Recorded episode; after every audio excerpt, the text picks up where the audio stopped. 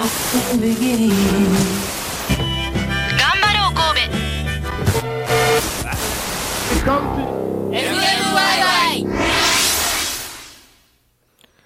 今回の気まぐれしゃべり部は禁断のコラボまさかの FMYY ワンコイン生放送と気まぐれしゃべり部のリレー配信、えーここからはワンコインしゃべり部後半戦のスタート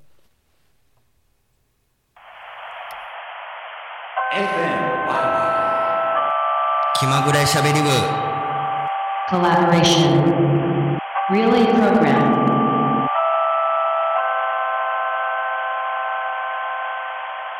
番号に調べてみます。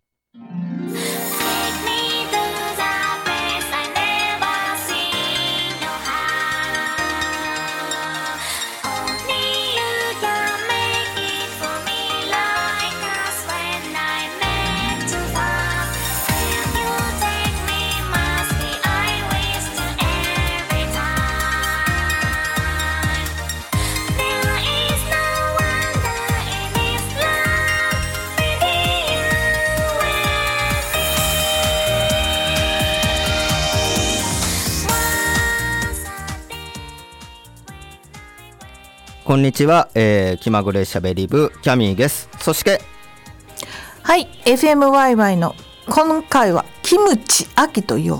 あそっちでいきます そっちで行く。はい。えー、と、この二人でお届けしていこうかなと思います。で、えー、と、気まぐれしゃべり部は前回、えー、と、急遽、台風やったんで生放送でお送りしたんですけれども、えー、と、今回は、まあ、本来、えー、と、FMYY の方で10月12日の、えー、と、12時からお送りするはずやった内容のワンコイン放送が、台風で流れたので、今回振り替え放送という形で、えーと、前半は FMYY、後半は気まぐれしゃべり部という、わけのわからん、えー状態でお届けしていきます。えーなんで、えー、今回ゲストで、えーと、キムチアキさんに、はい、来ていただいております？こんにちは、あにゃんせよ。よろしくお願いいたします。いや、ほんまに台風えらいことになって、どうなるんか言うても新幹線も水没して、まあ、あの、前半戦のトークであのお話しさせていただくんですけれども、えっと、今回の、えっと、気まぐれ、ええごめんなさい、えっと、ワンコインしゃべり部は、えっと、本来15分の番組なんですけども、今回は、えっと、30分にはいわたって、うがうが放送していきたいと思います。なんか、すごい違和感。FMYY のスタジオを使って、あの、個人的な番組の収録を、しかも FMYY の人を巻き込むという。まあね、それはあの貢献度が随分高いからね。あ、ほんまですか、うんじゃあ、あのー定期的にやろう。そのうちほんまに俺怒られそう。まあそんな感じで、えーとお送りしていこうかなと思います。えーとワンコインしゃべり部後半戦でも FMYY であの番組聞いた人もあのもしかしたら流れて聞けるかなと思うので、はい。えーと最後まで、えーとお届けしていこうかなと思いますので、とりあえず最後までお楽しみに。はい。この番組は愛知県から全世界へ YouTube、ポッドキャストを通じてお送りします。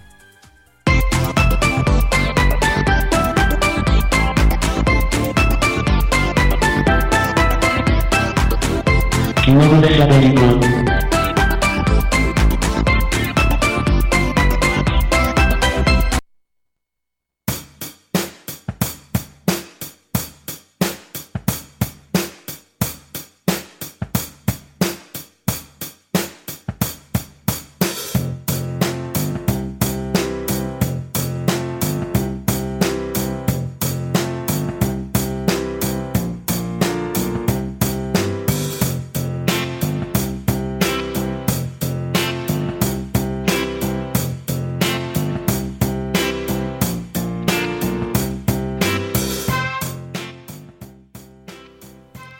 改めましてこんにちはキャミーですじゃあきです。はい、えーっと台風19号でまず被害に遭われた皆様に心からお見舞い申し上げます。そうですね。まあ本当にえらい余計も狂わされて、ほんまに台風のアホっていうような感じなんですけれども。まあ、あの前回の、えー気まぐれしゃべり部の方では、えー、台風情報を17時45分から18時15分で生放送でお届けしたんですけれども、はい。結局あの愛知の方は何もうん。大しか被害もなく、うん。でまあ普通にあの高速乗っけあの買い物行ったけど別に高あ高速も止まることもなくうん。であのまあお風呂屋さんが、うん。あの森山の方のポカポカ温泉新森山の湯っていうお風呂屋さんは、うん。空いてるよっていう情報があったんで、うん。あの車を走らせ、うん。あの名古屋の藤ヶ丘のらへんからうん。森山まで車走らせてお風呂入りに行ったりっていうような感じであのまあ何も変わらん。まああの吉野家さんとかまあ閉まっとるところが多かったからあのなんかすごい閑散としてたしうん車も全然走ってないし、うん何かあかんかなぐらい なん。なんでこんな折れへんのやろぐらいのあのレベルで静かさまあひ休日だけどってこと？そうそうそうそうそう。うん。もう人も人っ子一人いなくっていうような感じで、まあ、イオンもあの食料品売り場は開いとるけど、その他は閉まっとったり、モール閉まっとったり、まあ、危険回避だったまあそうですね。青木スーパーも閉まっとったりっていうような感じなんですけれども、で、えーと今回ですね、あの FMYY の方で、うん。あのお話しさせてもらっているのでせっかくなので、うん。えーと気まぐれしゃべり部の方でもあの募金の方のはい。告知をお願いします。あはいわかりましたこれはあの FMYY で集めている募金なんですけれども台風19号の支援募金を開始いたします。えー本当にいろいろなところに大きな被害があるんですけれどもまだまだその情報は整っていないんですが遠隔地の支援の仕組みお金があればお金を時間があれば時間をどちらもなければ理解する心という鉄則に従ってワイワイではまずは募金を集めることにしました。えーそしてその全額は、えー被災地へ届けるということにしております。あの経費とかそういうの取らないでお送りするということにしています。FMYY の会員の場合はニュースレターとともに同封のゆうちょ銀行振替用紙をご覧あのご利用ください。これは手数料は YY が負担いたします。そしてまたですね、えー会員ではないよっていう方の場合は銀行の振り込みということになっておりますが銀行振り込みはお名前が分かりませんので E メールで FMYY までご連絡をしていただきたい入れましたよっていうのをご連絡をしてください。ゆうちょ銀行と三菱 UFJ 銀行のお振り込みが可能です。ただしこちらの方は手数料は振込者負担となります。ゆうちょ銀行は438 438支店、えーそして番号の方が9682243もう一度言います。9682243、えーもう一つは三菱 UFJ 失礼しました。もう一度。三菱 UFJ 銀行永田支店。普通預金で005549もう一度言います。005549以上の振込先は、えー名義人の方は特定非営利活動法人 FMYY となります。あとですね FMYY のウェブサイトでクレジットカード決済ペイパル決済ができますのでこちらはウェブの方をご確認くださいませ。えーいずれもですねえーっとニュースレターなどの銀行の振り替え用紙以外はお名前とかそういうところがなかなかわからないっていう場合がありますので FMYY に E メールで、えー募金しましたよっていうふうに、えーお知らせください。E メールアドレスは y 失礼しました FMYY アットマーク TCC117.jp フランス F サイズの M XY の Y もう一度 Y アットマーク東京 T ビタミン C の C もう一度 C 数字の 117.jp .jp です。えー支援先についてはまだ、えー収集中情報収集中ですのでまだ決めてはおりませんまた送金が完了後 FMYY からのニュースレターやサイトでご報告いたします以上よろしくお願いしますはい、えー詳しくは、えー FMYY で検索してください。で、えーと、気まぐれしゃべり部の中で、あの、神戸の某ネットラジオ局って、まあ、あの、ちょこちょこがしけかのが、ここの放送局であります。はい。で、えっ、と、この FMYY、今回コラボしてる、なぜ、まあ、コラボしてるのかっていう話なんですけれども、まあ、実はその FMYY のスタッフでもあり、そして、えーと、気まぐれしゃべり部もやってるよっていうので、じゃあもうせっかくなので、まあ、FMYY っていう放送局が、まあ、どんな放送局かっていうのを簡潔にご紹介いかがいてもいいですか？え？ー 簡潔に。はい。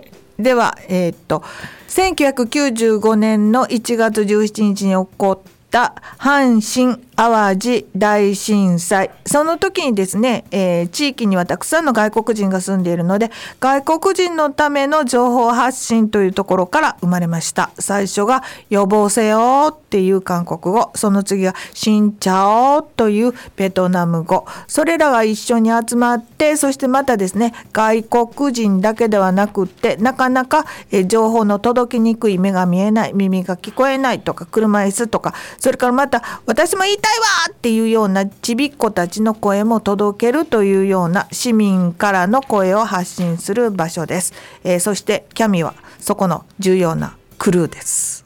重要な好きかっけやってる頃です。いやいや FMY の問題児。自分でそう思ってるのね。思ってますよ。こんな好きかっけやっとるスタッフもおらんでしょ。いや、押し返すとこは押し返してるよ。え、ほんまっすか、うん、あの、多分一番めちゃくちゃ焼くんちゃうかな。でも本当にあのタブレットもたくさん買いましたね。もいろいろ使い道はあるんで。うん、なるほど。はい。なんで、えっ、と、まあ、普段は、まあ、第2週目は、あの、まあ、8月の放送かな。8月3週目、4週目は、あの、中学生がうん乗り込ん劇化放送級のお送りしかりとか、まあ、いろいろやらせてもらってます、この気まぐれしゃべり部で。でもあのジュニアたちとね、はい。あの一緒にやるとかちびっ子と一緒にやるとか放送5分前まで喧嘩してるちびっ子たちっていうのも大変やかんっていうでも子供とそんなこうやり取りするってなかなかないでしょ？なかなか、まあ、ないかな。うんまあ昔はねいろんなことやっとったんで、あそうですか、は いまあほんま好き勝手言うけ、うんそのうちあのブロックされへんから、うん。そのうちをあの中学生に怒られるんちゃうかなって思うあ中学生よく怒ってます。あああの矛先そろそろあのこっちの番組の方に向くんちゃうかなって。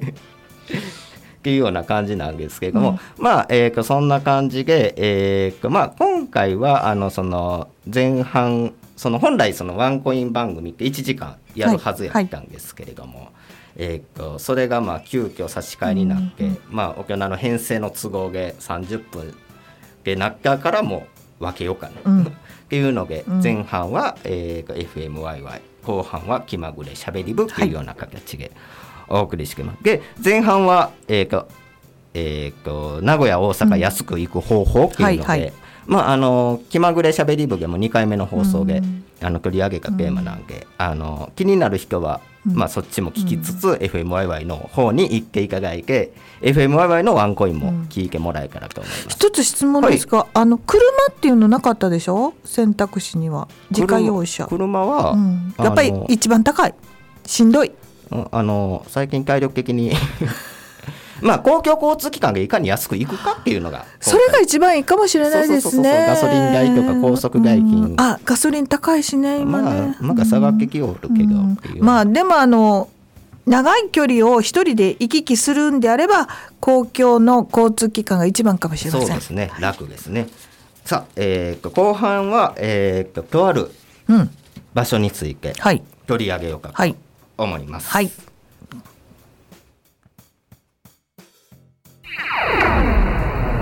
You're, you're, you're, you're listening to FMYY.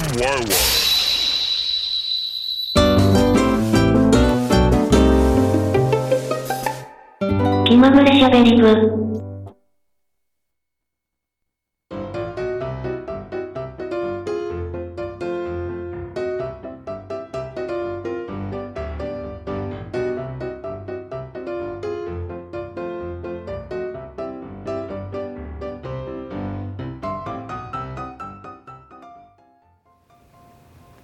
ワンコインしゃべり部、えー、と後半いきたいと思います。で、はいえー、と後半トークテーマは、えー、と中部国際空港セントレア第2ターミナルオープンということで、はい。えー、と愛知県常滑市にある中部国際空港セントレア、えー、と来週実はあの韓国に行ってくるので、よく行くね。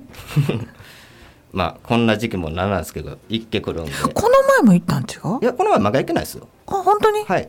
8月ぐらいに行ったんちゃう？はい、行けないです。行ってない。はい。失礼しました8月に空港航空券取って、9月に航空券取ってっていうような。で、えーとまあ、その韓国に行くときに使うのが、あの中部国際空港第2ターミナルっていうのが、LLC? そうそう、LCC です。あ、LCC。はい 失礼。で、えーとその第2ターミナルについて、まあ、今回、しか調べしかので、うんあの紹介していこうかはいと思います。で、えーと第2ターミナルっていうのが、えーと LCC 専用うん。のターミナル。今までなかった？今までなかったです。え、じゃあ、中部には LCC は飛んでなかった？LCC は聞けるけど、うん全部第1ターミナルかああ、なるほど。ら出発で。うんで、えーっと、第2ターミナルっていうのが2019年の、うんえーっと、9月の20日におオーお。プンしました。じゃあもう本当にピカピカ。そうです。うん。で、えーっと、その第2ターミナルの場所っていうのが、うん。えーっと、第1ターミナルっていうのがあって、はい。まあ僕もまだ行ったことないので、どんな感じか、うん。あの楽しみなんですけども、あのフライト・オブ・ドリームスっていうあのし施設があって、うん。その西側の位置にあって。連絡通路で、まあ、直結してるよっていうので。で、まあ、あのアクセスプラザっていうのが、うん。あの名鉄の中部国際空港駅が入ってるうんうん。ところですね、うんそっからはちょっと離れてるから、うん歩くとなんか6分ぐらいかかるらしい。結構荷物持ってるとしんどいな。まあ、ちょっとしんどいかな、うんで、えーっと2019年8月30日にオープンした国際会議場展示場の愛知スカイエキスポ。は空中街道で、まあ、つながってるよっていうような感じですね。で、えーっと中部国際空港第2ターミナルの、えーっとメリットは、まあ、コスト削減うん。っていうのがあのメリットになってて、えーっと事業チェックイン機、まあ、チェックインする機はい械っはいはい。ていうのが、とは加えて、うん事業系荷物預け入れ機っていうのが、最近さ、はい韓国とかさ、はい、タイとかさ、あ、タイはなかった。台湾とか、はいはいはい。意外に東南アジア系、うん全部自分でやるっていうふうになってるよね。で、えーと実はこれ日本の LCC 向けターミナルとしては初めて。うーん。だからその搭乗までの手続き時間を短縮できるよっていうのと、で第2ターミナルの保安検査場っていうのには、うん。スマートレーンっていうのが入ってるらしいんです。何それ？それがなんか同時にあの複数人があのうん。検査設備を利用することができるから、例えばなんか準備に手間取ってる、うんあの旅客、うんうん。あのお客さんいたら、そういう人追い越しっていうのができるらしい。あらまでなんか高性能 X 線機器っていう、まあ、最新の保安検査設備もうん。入ってるみたいで、まあ、実際どんなどんな感じなのか、来週行って写真あかんいうとこちゃう？写真あかんいうとこです。でまあその第2ターミナルを使っている航空会社っていうのが、うん。まず、えーとエアアジアジャパン。なんて？エアアジアジャパン。知らんわ。で、えーと中部エ国際アアジアじゃなくて？ああエアアジアのグループです。あーそうですか。で、うん。えーっと中部国際空港からうん。札幌、うん。仙台、うん。台北の便と、うーん。で、えーっとあとはジェットスカージャパン。うん。こちらが、えーっと札幌福岡鹿児島那覇、マニラ。ん。で、えーっとエアプサンですね、うんうん。エアプサンはもう韓国。いやーエアプサン飛んでんのいいじゃん。でチェジュ航空もああチェジュも飛んでんの、う。ーん。で T ウェイ航空がソウルやらグラン、うんうんうん。グアムやら。じゃあ韓国行くにはさ、はい。中部に行かないとあかんみたいな感じやね。いやでも関西でも、うん。関西やからピーチとかあるけど。減ってる。減ってます？減ってる、うん、チェジュがなくなったような。あうん、聞いたような気がする。ということは、えーっと前半でおお送りした分のさ名古屋行くっていうのもちゃんと聞いとかなあかんのでね、でえーっとまあ飛行機乗るのにうん。かかってくるのがうん。空港使用料、はいはいその空港使用料っていうのが第2ターミナルうん。に関しては1300円。めっちゃ安いじゃない。だから第1ターミナルがうん。2620円なんです、うんうん、半額だね。半額以下。うんであのここまで安く激券のは、あの一部その飛行機のスポットには、うん。あの関空と一緒関空の第2ターミナルと一緒で、うん。自走式っていうのを採用してるんです。飛行機の。でなどういうこと？えっとね飛行機ってうん。離陸する前って、うん。トーイングカーっていうあのバックする車。うん、飛行機そのものはバックできないから、うん、あの車で押して飛行機バックするんです。へえ知らんかったわ。でその、うん。トーイングカーを使わずにうん。出発が可能になるよっていうので。どういうこと？多分ねハンドルを多分右に切って、うん。ちょっと離れたところに止まるんですよ、うん。で、まあ、そこまで、うん。まあ、歩いて、うん、あなるほどなるほど。そうあのブリッジを使わずに、あのまあ、ギャラップから乗るような感じで、よよくあの東南アジアのえとこ行ったら歩いて飛行機の階段まで行く。そうそういう感じ、まあ、それを採用してるから、もうかなりのコスト削減が図られてるっていう。あれって高いのねそしたらねそうだからその設備とか、うん。まあ、その分ねうん。楽っちゃ楽なんですけど、人もねうん。いないし、あの使う必要があるしねそういうのだったらね。なるほど。それに自動で自分であのーえっとバッグちゃんと測ってでバッグにあのタグみたいなのも自分でつけてってそうそうそう。全部自分でやるってことですね。そう。どんな感じなんかはね一見みな。おそらくプレハブちゃうかなカンクンもプレハブだもん。まあ第2ターミナルはね、うん。うん。うん。いいやん。まあね全然あうん。の、まあ第一ターミナルには縁のない。カンクンは第二は使ったことあるんでしょ？第2しか使ったことない。しか使ったことあでも第一あるかな。第到着便が、うんうんうん。あのジェックスカーは第一に泊まるからうんそこに降り立ったりとか。確か修学旅行オーストラリア行く時はまだうん。LCC なかったうん。からないね。JAL うんやったんで。JAL で行ったんだ。JAL で行きました。お高い。まああの修学旅行なんで。うん、まああのえー、と LCC に乗ったりとかあのちょっと安めの飛行機会社に乗ると確かに長いこと歩かなあかんっていうところはあるかもしれん、まあでもあの安けりゃいいんです。そうね、同じあのよくさ、えー、とビジネスとかはい、ファーストとかうん、乗る人いるじゃない、はいはいはい、同じ時間でしょ？まあ同じ時間です。同じのに乗って同じようにお降りるでしょ、はいはい。ちょっと先には入られたりちょっと先に出られたりはするけど、あれでさ100万ぐらい使う人もいるやん。まあお金持ちの世界は。違うんでしょうかね。うん違うんでしょなんということはないのか、うん、そうか、うん、もったいなって思ってしまうのは貧乏人だからなのですね、まああの貧乏人というか、まあ庶民はそうですね。庶民はあの、浮いたお金で向こうでどんだけそうお金ですね。使うかっていうのでそうですね。はい。韓国行って、プサン？やソウルとソウル？オデュッソン統一展望台ほうとほうほカンジャンシジャンと。う、うんうん、統一展望台行くの？行ってみようかなと。ああそう。いや行けるかどうかっていう うん、バスでちょっとかかりますけどね。そうそうそう。はいはいはいそのうはい。ちもレンタカー借りたろうかなと思うんですよねソウル。えーだって左ハンドルでしょ？そう。だからまあ運転荒いから絶対。荒いよー。やめよう。ってだって怖いじゃんなんかあったら、うん、もうだけど何回目？5回。え次でかもう5回目ぐらいちゃいまうすか、んもう結構だから店も一人で入って一人で注文して。うんそう一人で。日本語で、あオッケーなんや。えジャパニーズ OK? 結局。そうですか。はい。えー、なかなか通な食べ物を食べに行くんですねカンジャンシタンって。あのユッケ生レバーが日本も NG やから。好きな。ああの久しぶりにちょっと生レバー食べたいな。なるほど、はい、食中毒にならんように、ならんように気をつけてください、はい。気をつけたい。なと思い。ます、はい。はい。でえーとじゃあそろそろ、えーとうんあまだ時間あるわ、うんなんで、えーとまあ、前半戦と後半戦に分かって、神戸から名古屋の話を延々とあの中部空港って、はい。えっ、と名古屋の都心からね、はい。真ん中から、えーなんか、えー電車で行けるってこと？電車でも行けるしバスでも行けるし。どれぐらいなん時間？時間でも40分ぐらいあ50短いんだね。うん。割に近くにあるんですね。そうですね。あの名古屋の。ミュースカイ乗っちゃえばビュースカイってミューいうのが。スカイっていう全車試験の電車があったりするはのでじゃあそれはもうほとんど飛行場行く人？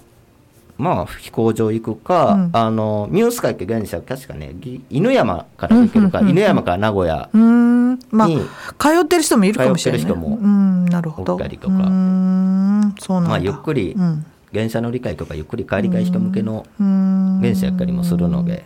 で車でもし行ったら、はい。止めあの駐車場はただなん？ああもうだけじゃないです。ただじゃない、はい。そっか。うん。なんであの何ぼかかるのかな？なんかでも調べたら結構なんか1日2000何ぼかかやからもうそれやからもう電車で行こうがええな思って。神戸空港はね、うん。あの駐車場が無料っていうので車の人には観光行くにはやっぱりうん。レムジンじゃなくて車で行ってそっから船の。船、うんはいはい。それが一番いいって言って言ってるけど、うん。駐車場が高いのはバカらしいもんね、まあそうですね、うん。なんで。公共交通機構。期間ね。あ期間、期間を指摘いろいろありがとう、を使うあの使います上沢はなかなかですね。そうですね。はい。なんでえーっとそんな感じでえーっとじゃあそろそろはい。エンディングにはい。入ろうかなと思います、はーい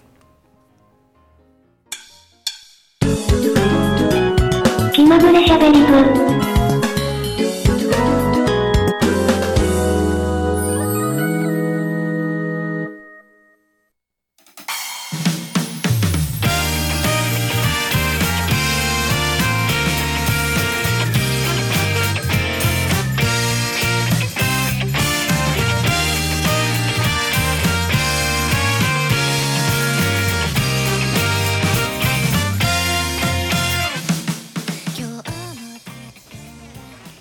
FMYY」と、えー気まぐれしゃべり部のコラボレーションリレープログラム「えーワンコインしゃべり部」えーと合計1時間お届けしてきました。えー、と気まぐれしゃべり部の方番組では皆さんからのメッセージ受付中です。アドレスはしゃべり部 .cami.gmail.com しゃべり部 .cami.gmail.com です。えー、としゃべり部のスペルは、えー、と SHABERIBU です。皆さんからのメッセージお待ちしています。さあ、えーっと、合計1時間お届けしてきました。いかがでしたか？はじ初、あ私にとって、はい、気まぐれしゃべり部。うん、あのージングルとかね、はい。BG とかね、はい、えー、とコールとかね、はい。い、ろいろ工夫してるなと思って聞いてました。まあでも、あのー中学生のあの番組に、ジングルも2個で言われるから、パクリや言われる。いやそれ反対じゃない？え？